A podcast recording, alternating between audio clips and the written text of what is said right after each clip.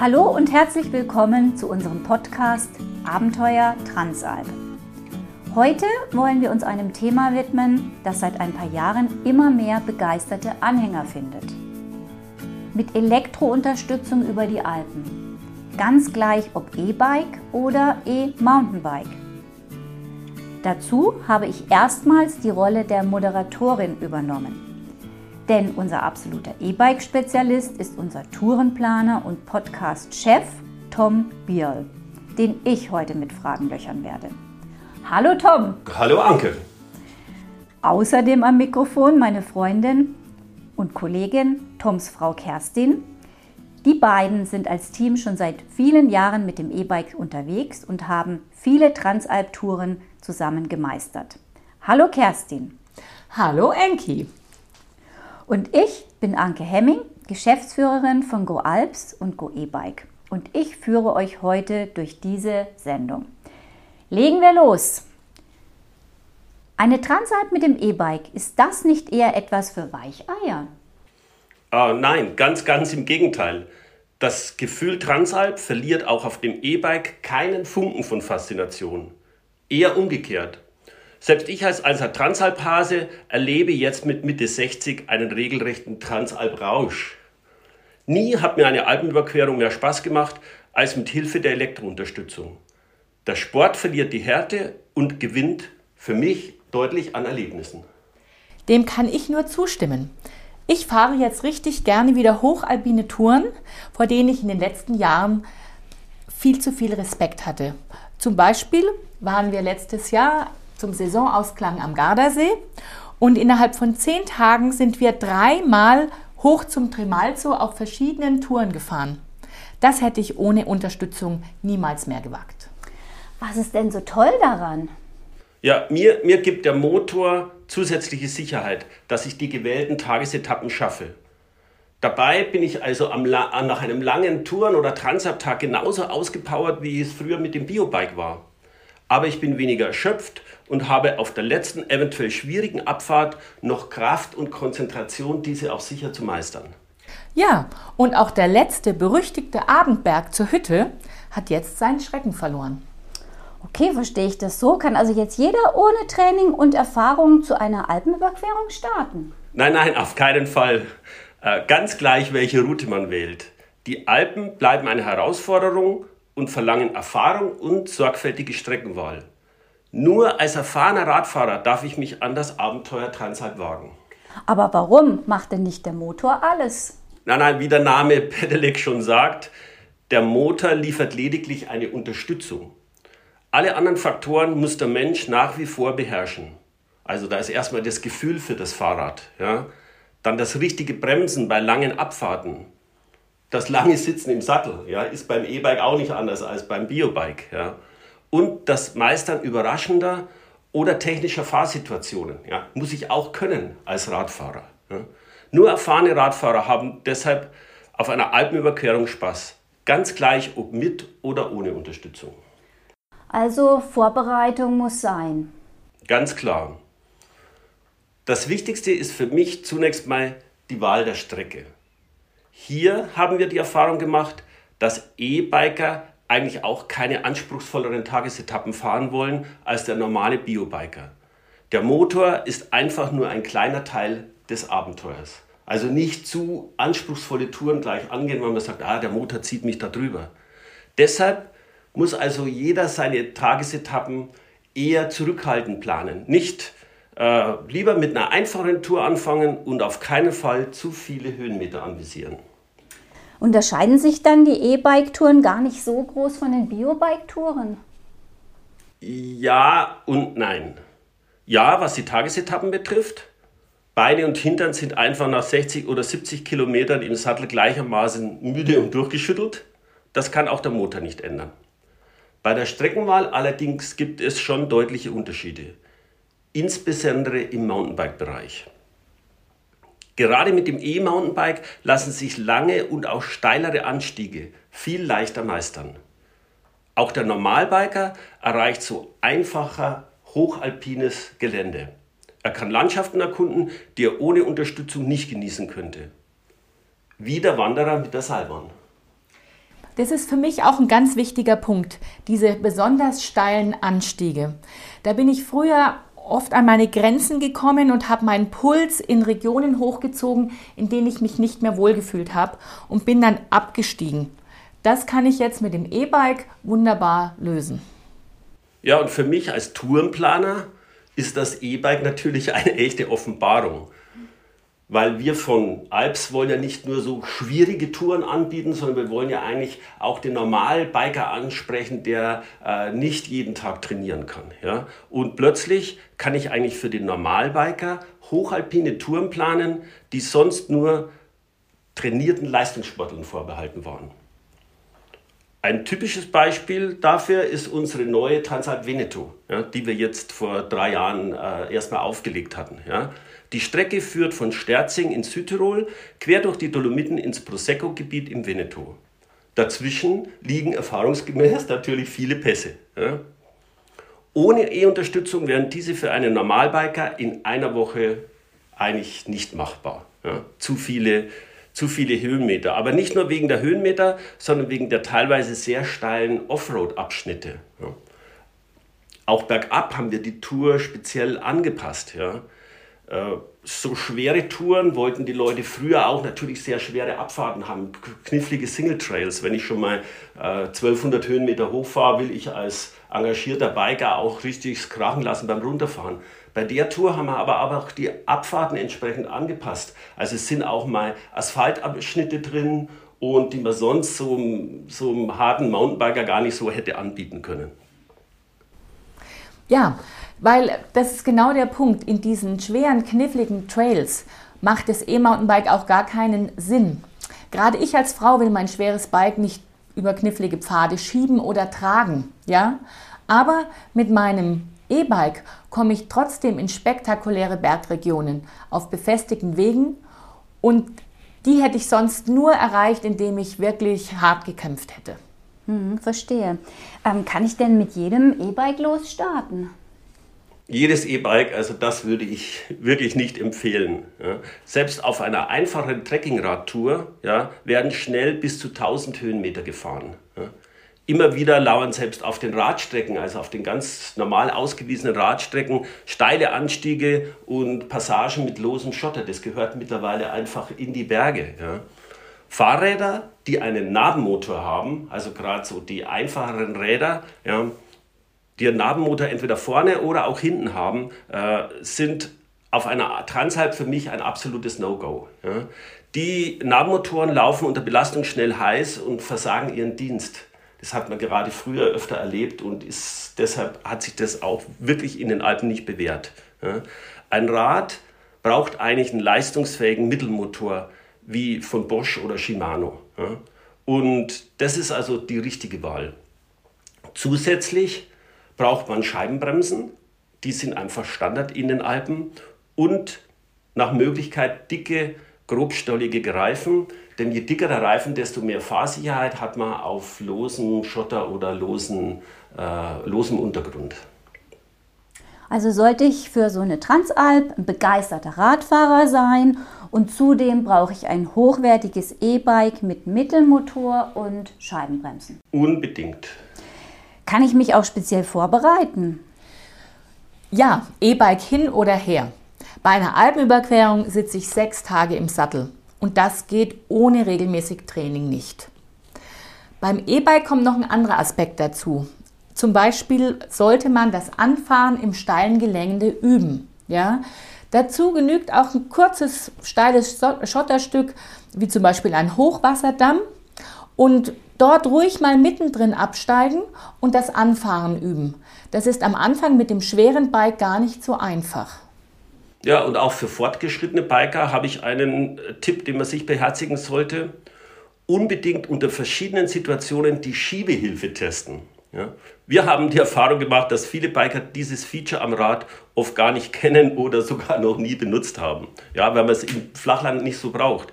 Aber unbedingt sich mit der Schiebehilfe vertraut machen. Schiebehilfe? Hm. Wofür brauche ich die denn? Die Schiebehilfe ist ein geniales Teil in den Alpen.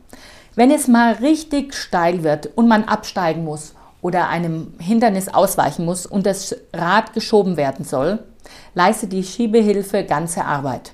Sie macht nicht nur das Schieben eines schweren E-Bikes deutlich leichter, sie hilft auch aktiv, schwere Hindernisse, mal Stufen oder sowas, zu überwinden.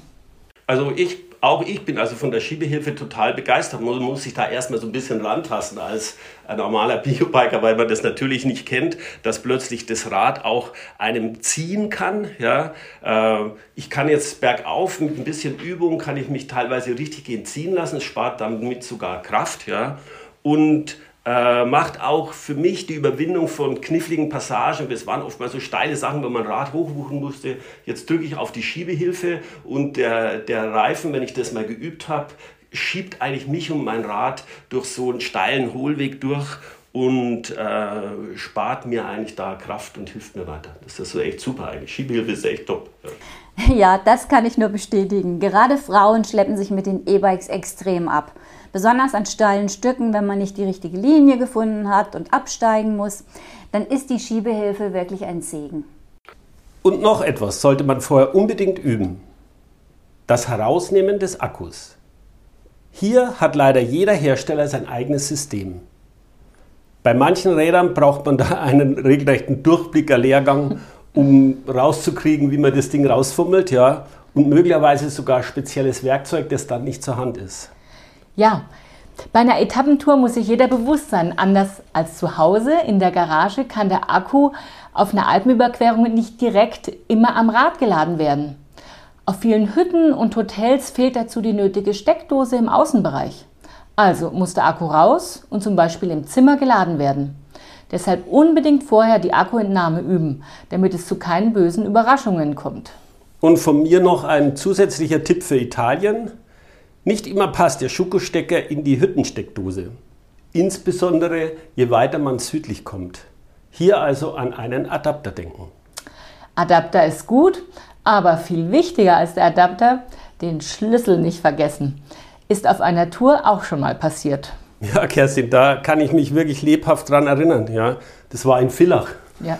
Äh, wir mussten zum Radshop und das Schloss knacken. Anders war dem Akku nicht beizukommen. Zum Glück hat es dann trotzdem noch funktioniert und der hat gehalten, auch ohne dass man mit dem Schloss das verriegeln musste. Ja, genau, das Thema Akku- und Energiemanagement, das ist ja ohnehin so eine zentrale Frage, die auch äh, viele Gäste, die bei uns anrufen, umtreibt. Welche Erfahrungen habt ihr dazu gemacht? Eigentlich überwiegend gute Erfahrungen. Ja. Wir haben bisher mit unseren Gruppen nur noch wenig Probleme mit leeren Akkus gehabt. Ja. Aber trotzdem, Akkumanagement ist das Wichtigste. Denn es gibt nichts Blöderes, als wenn unterwegs der Saft ausgeht. In der Ebene lässt sich das Rad ja noch irgendwie aus eigener Kraft bewegen. Am Berg geht aber so gut wie nichts mehr. Das wünscht man wirklich keinem. Okay, und wie vermeide ich das dann? Ja, da sind wir dann eigentlich schon wieder bei Punkt 1, was wir vorher angesprochen haben, nämlich die Streckenplanung. Sie muss der Leistungsfähigkeit von Mensch und Maschine entsprechen und man muss noch Saft für Unvorhergesehenes einplanen. Also nicht jeder schafft mit dem E-Bike die gleiche Strecke. Auf keinen Fall. Reichweite und Höhenmeter sind bei jedem Biker anders. Das muss jeder selbst ausprobieren und ausgiebig testen. Dabei spielt nicht nur die Akkukapazität eine Rolle. Also wenn ich jetzt einen 750 Watt Akku habe, wie jetzt die neuen Räder, meinen ja viele, sie könnten damit alles leisten. Aber man muss das echt ausprobieren. Ja, äh, es zählt viel mehr zählt also gerade bei der, beim Akku die eigene sportliche Fitness und insbesondere das Körpergewicht. Also zum Beispiel Kerstin und ich sind seit Jahren mit identischen E-Mountainbikes unterwegs, da wir uns immer parallel das gleiche Modell kaufen. Ich bringe mit Rucksack ja gut 87 Kilo auf die Waage, Kerstin dagegen nur 65. Ja. ja. Ja, das ist echt interessant. Auf unseren Biobikes sind wir am Berg mit dem gleichen Tempo unterwegs, treten also ungefähr gleich stark in die Pedale. Beim Energieverbrauch auf den E-Bikes trennen uns jedoch Welten. Während Tom nach 50, 60 Kilometern und rund 1500 Höhenmetern schon am letzten Balken knapst, zeigt mein Display nach der gleichen Strecke immer noch drei von fünf Balken an.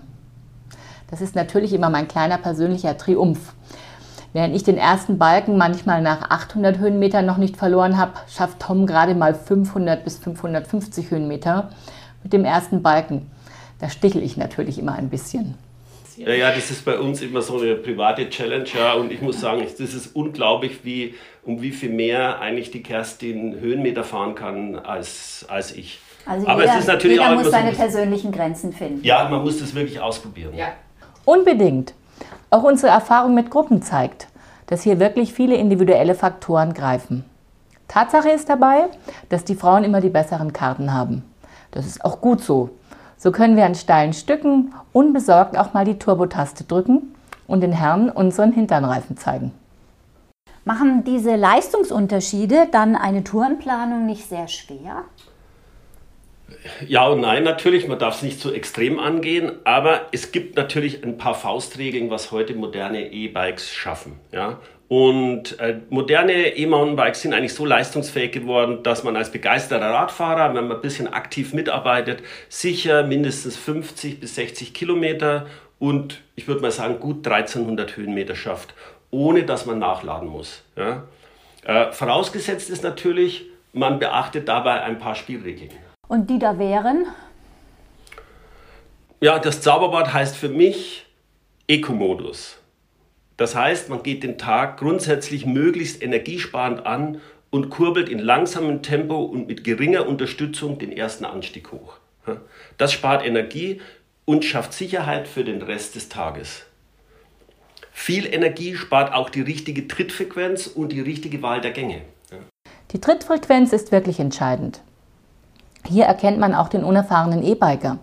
Neulinge treten meist viel zu langsam mit schweren Gängen. Und wer langsam kurbelt, verbraucht unnötig viel Energie. Und das ist nicht gut, denn man weiß ja nicht, ob nicht irgendwo eine unliebsame Überraschung lauert, sprich ein Weg eventuell plötzlich gesperrt oder unfahrbar geworden ist. Ist euch denn öfters schon passiert, dass ein Weg gesperrt war? Ja, eigentlich so gut wie auf jedem Tourencheck, wenn wir eine, Alpenüberquerung neu angehen und da auf für uns unbekannten Wegen unterwegs äh, ist. Man hat ja Karten, über die man sich informiert. Da sind dann manche Wege auch als Mountainbike-Wege eingezeichnet oder man geht ins Internet, lädt sich irgendwie eine Tour runter, einen Tourabschnitt und sagt, ja, hier könnten, ist ein anderer Biker ja schon mal gefahren. Da fahren wir, probieren wir auch mal das aus, ob wir da fahren können. Ja, und dann gibt es also oft die unliebsame Überraschung, nämlich der Weg, der in den Karten steht, ja, ist mitnichten, mitnichten ein fahrbarer Weg für Mountainbikes und äh, die schöne Tour aus Komoot, die der eine als traumhaft entschieden entpuppt sich ja als die absolute Horror-Schiebestrecke, äh, die wirklich keinen Spaß macht. Ja. Habt ihr da denn mal ein konkretes Beispiel vielleicht? Ja, ja zum Beispiel äh, bei unserem Tourencheck für unsere E-Mountainbike Dolomiten, eine, eine, ganz klassische Tour für uns, eigentlich, die wir seit vielen Jahren für unsere Biobiker anbieten. Fürs EMTB wollten wir aber Trage- und Schiebepassagen vermeiden, haben also eher noch ein bisschen breitere Wege gesucht. Ja. Aber Plötzlich standen wir im Gardertal auf einer kleinen Verbindungsstraße, die in jeder Karte eingezeichnet ist, vor einem riesengroßen Misthauchen und Stacheldraht. Ja, das war ein Bauer, der wollte keine Fahrradfahrer auf der Straße haben.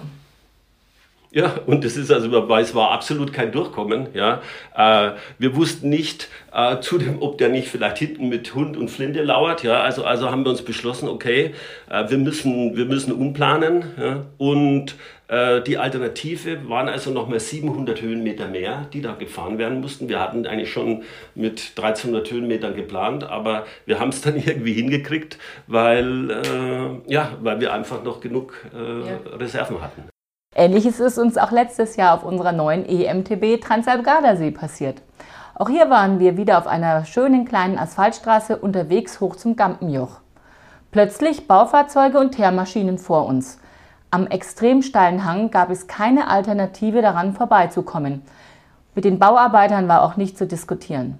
Also mussten wir wieder 500 Höhenmeter runter und eine andere Auffahrt hoch ja, es gab also wirklich keinen, keinen Ausweg. Ja. ja, da kann ich mich auch noch gut dran erinnern.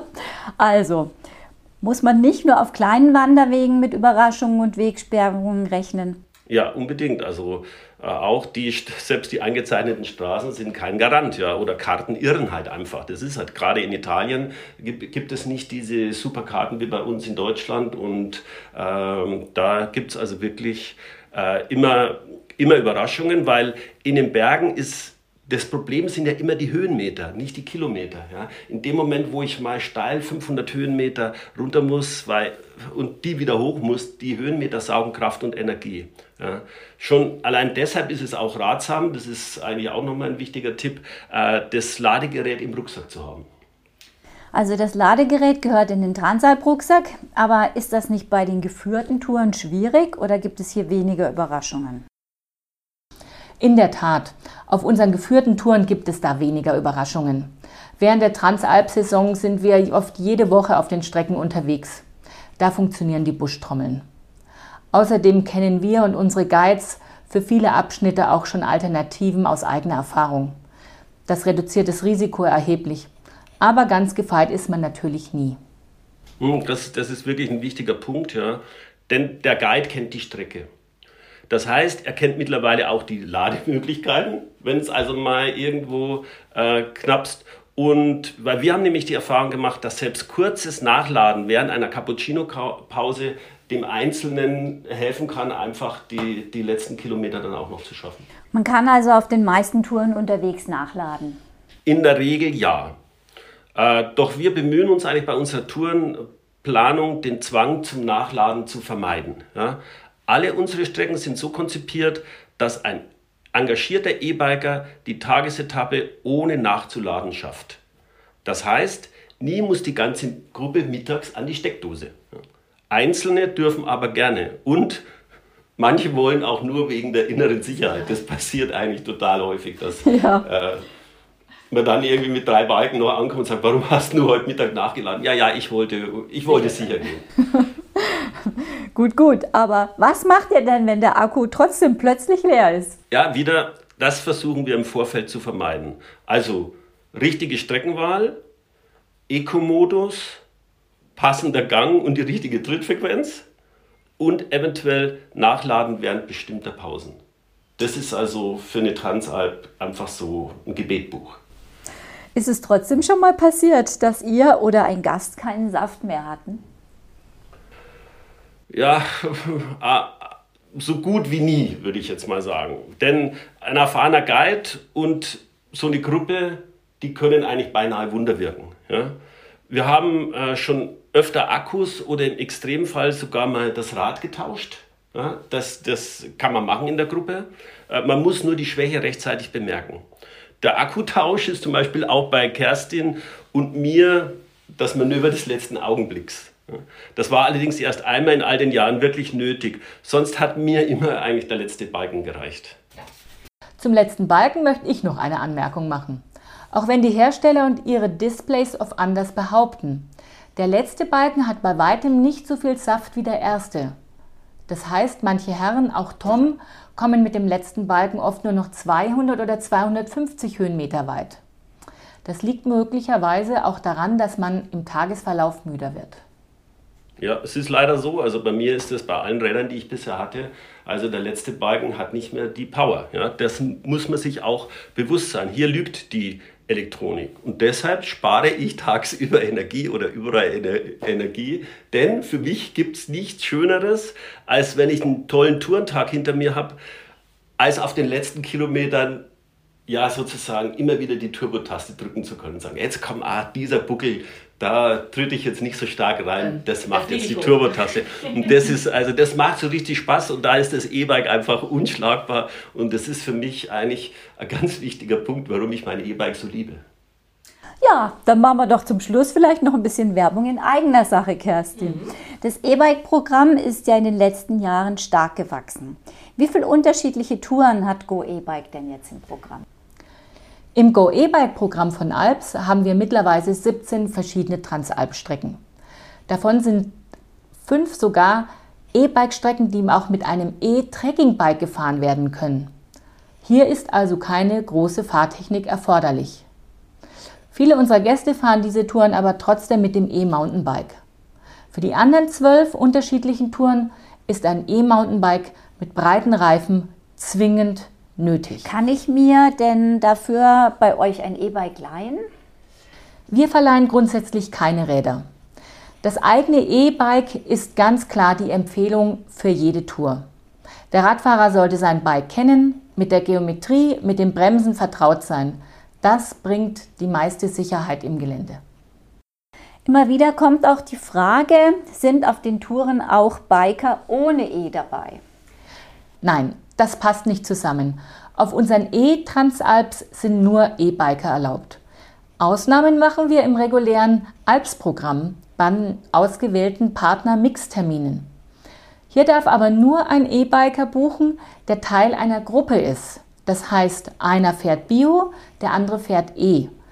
Gerade bei Paaren werden diese Touren immer beliebter. Also so wird jeder E-Biker bei Alps glücklich. Das ist unser höchstes Ziel.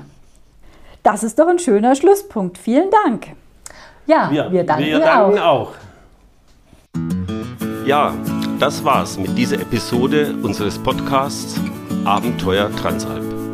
Wenn ihr noch mehr zum Thema Alpenüberquerung mit dem Fahrrad erfahren wollt, dann bleibt dran und drückt den Abo-Button. Informiert euch auf Facebook oder unserer Webseite go-alps.de. Wir haben noch eine ganze Liste mit spannenden Themen vorbereitet, geben euch Entscheidungshilfen zur Routenwahl und haben viele nützliche Tipps parat. Bis zum nächsten Mal und Happy Trails!